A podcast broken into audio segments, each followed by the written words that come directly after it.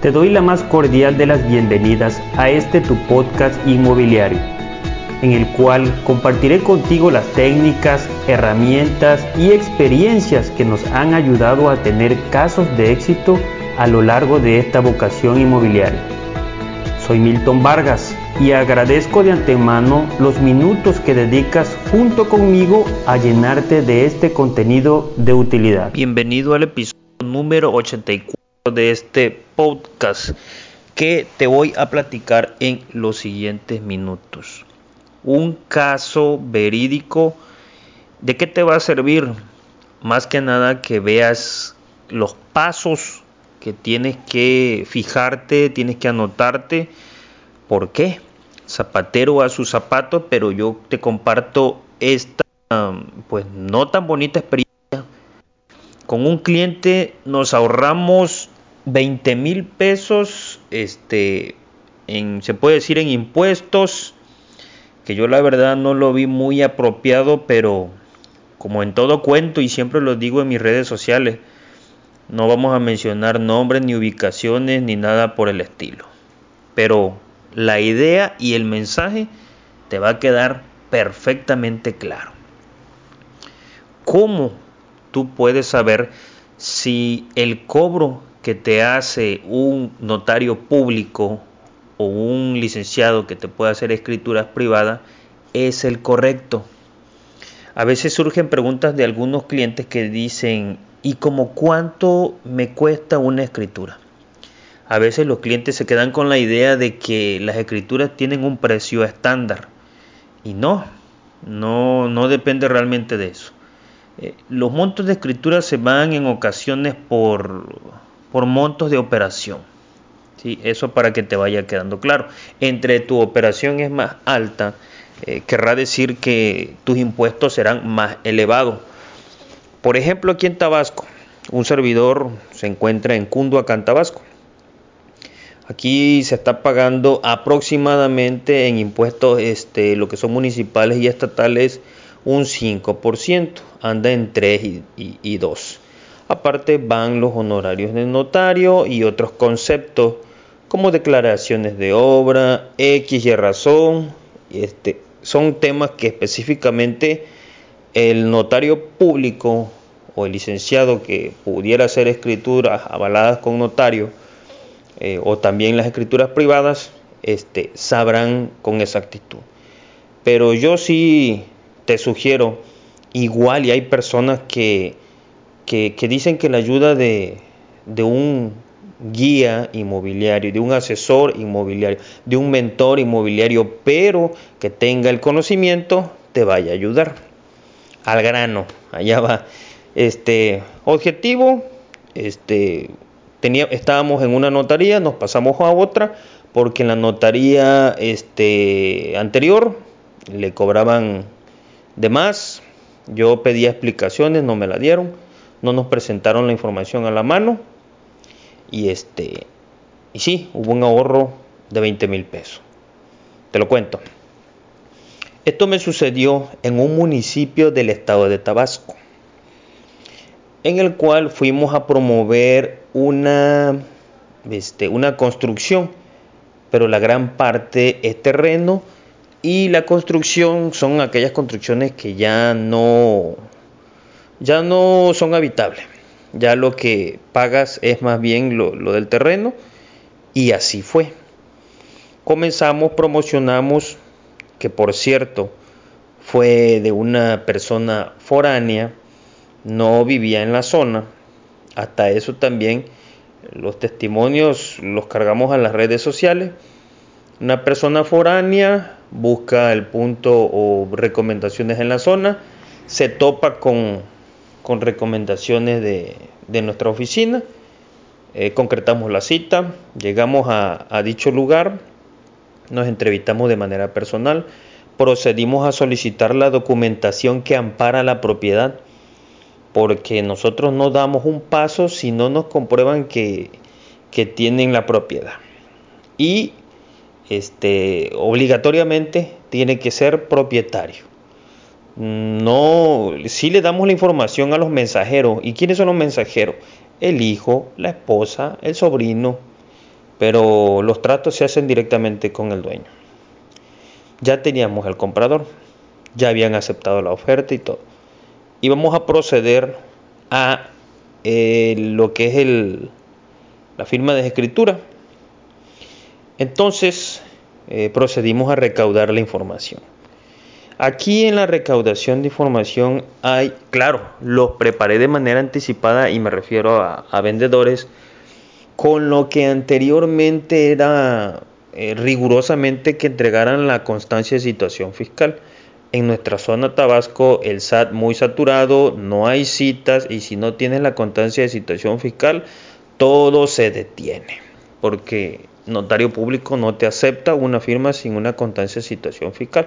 Afortunadamente para la fecha de publicación de este video la constancia de situación fiscal ya no es obligatoria giró un, boletín el SAT donde no es obligatoria la constancia. Sin embargo, si tienes que dar eh, por escrito eh, lo que es tu RFC completo con la homonimia, el código postal registrado con el que estás aparentemente de alta en el SAT. Y aquí a veces suceden perdón, controversias porque a veces no saben ni cuál es su domicilio fiscal. Bueno, hasta ahí teníamos todo, ya teníamos la papelería, yo preparé al vendedor con su constancia y listo. Procedimos a entregar la documentación. Un servidor de manera personal fue a dicha este, notaría a presentarse, como lo es todo, para establecer relaciones con el notario de dicha notaría de un municipio del estado de Tabasco. Llegamos entonces. Mm, nosotros íbamos a, este, a lo que es avanzar en cierta papelería, pero no, dejamos todos en manos de, de notaría. ¿Qué es todo? El plano, el valor catastral y el avalúo. Normalmente con esos documentos ya y aparte los, la documentación personal ya se puede ejercer lo que es una escrituración. ¿Y dónde vino el problema? No, no me lo van a creer. Claro, tal vez ustedes eh, está escuchando la información algún asesor que está en proceso de aprendizaje o tal vez la está escuchando un consumidor. No sé quién me está escuchando. Bueno, aprovecho para comentarte que vayas y valores mi, mi podcast. Eso me ayuda a que más personas este, puedan verlo, escucharlo y aprendan. Aquí le abrimos los ojos, le quitamos las vendas de los ojos. Eso es lo que estamos haciendo aquí.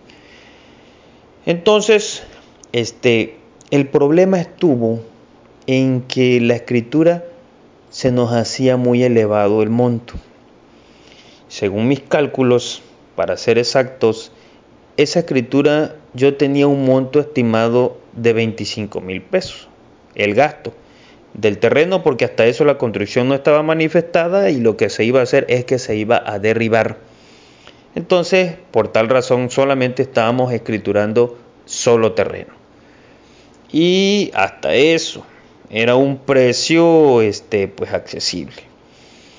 Pero claro que a mí se me hizo muy raro el, monto de escrituración que nos estaban cobrando era equivalente a, una casa, a un monto de operación, dijéramoslo así, de millón de pesos, millón doscientos mil pesos.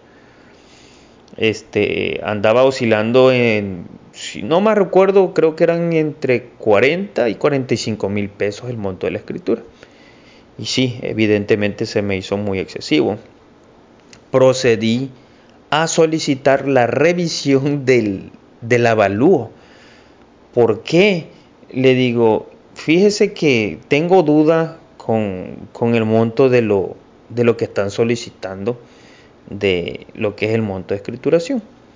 Entonces, eh, solicitábamos hablar con la persona indicada de, dicha área, que normalmente ese tipo de cálculos de impuestos sobre la renta pues se lo asignan a los contadores dentro de las notarías. Día 1 no estaba dicha persona encargada. Eh, volvimos a regresar y tampoco se nos fue atendido. Sin embargo, también cabe mencionar que no llegábamos de sorpresa.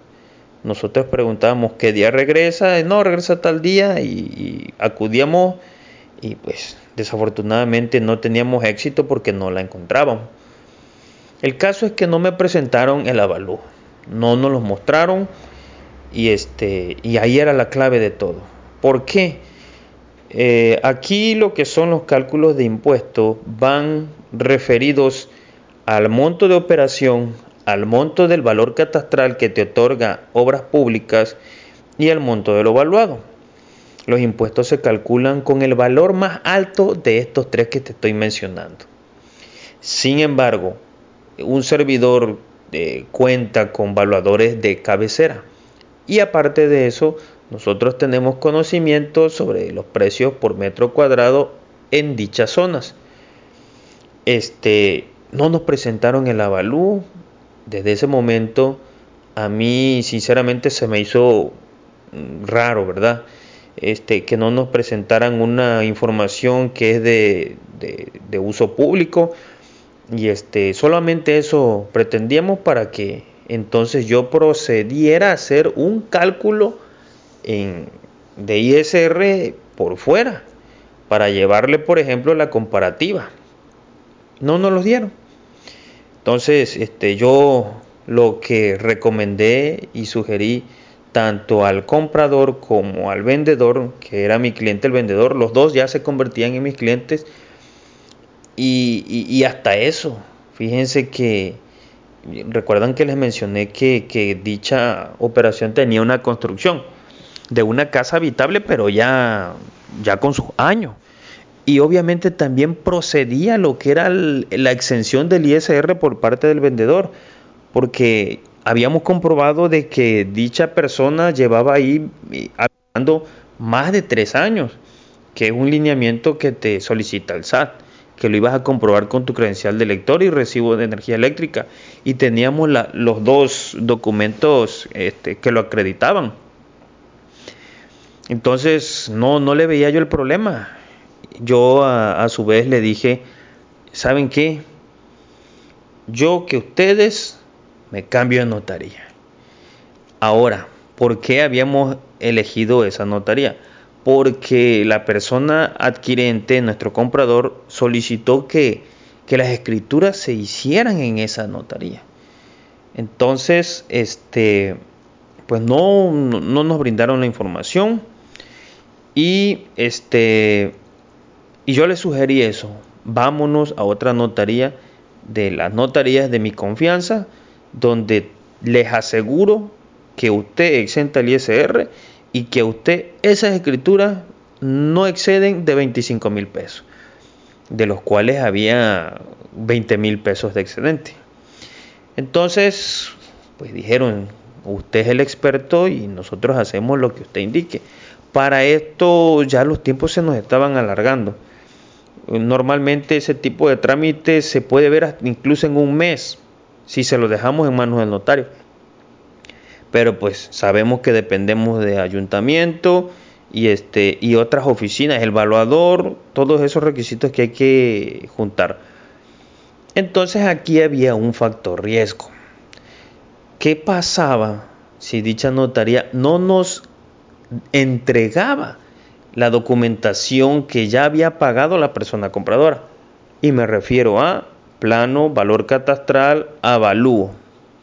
Este, sí, son esos tres. ¿Qué pasaba si no nos los entregaban? Yo le sugerí a nuestro comprador, le dije, mira, si no nos los entregan, no importa, lo solicitamos de nuevo. Y de ahí, este, afortunadamente se lo dieron sí se lo dieron, pero este ahí es donde hubo esa esa esa discrepancia. ¿Por qué? Porque la fecha del avalúo era la misma fecha que le entregaron los documentos. O sea, más claro, él fue a recoger la documentación y el avalúo traía esa fecha. Entonces, para mí ahí había una clave. ¿Cómo habían calculado un, impuesto anteriormente si me estaban entregando el avalúo con la fecha de ese día? Yo tengo mis conclusiones.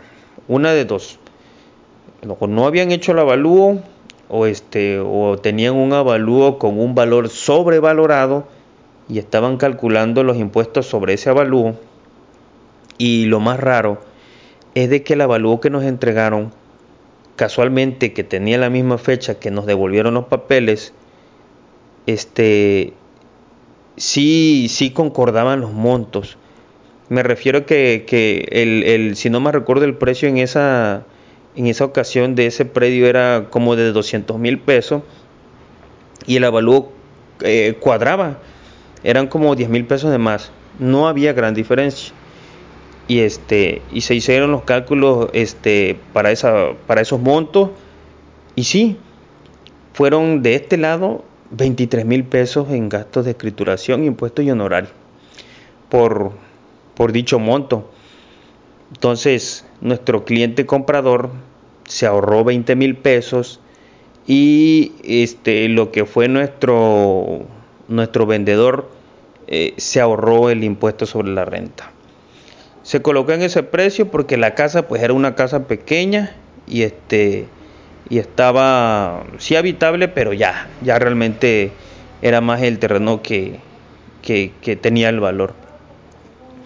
Entonces así como estos history time vamos a llamarle así o estos este procesos que realmente sí suceden durante una compraventa y tengo más que contarte Espero me, me hayas entendido, me hayas comprendido, pero ¿cuál es el mensaje que nos queda? ¿Qué aprendí? ¿Qué aprendí yo? Yo aprendí que, que a veces no todos te, te, hacen los cálculos a como son. A veces hay márgenes sobrevalorados. ¿Y qué se hace el dinero? No sé, ¿verdad? No sé qué se hagan.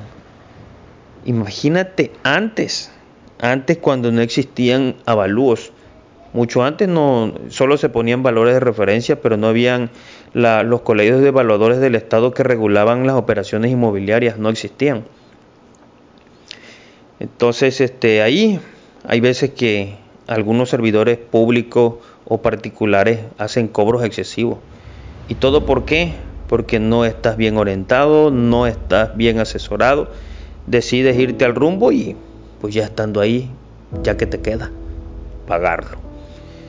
Tal vez a algunas personas le ha pasado lo mismo, se sorprende de los gastos, pero pues se aguantan y los pagan. Recuerden que yo soy Milton Vargas, radico en Cunduacán, Tabasco, y en este podcast y en las redes sociales ayudamos a las personas en temas relacionados al sector inmobiliario suscríbete y acompáñame en el siguiente episodio. No me queda más que agradecerte por haber llegado hasta el final de este episodio. Recuerda que podrás encontrarme en las distintas redes sociales utilizando el hashtag Milton Vargas 2. Nos vemos en el próximo episodio.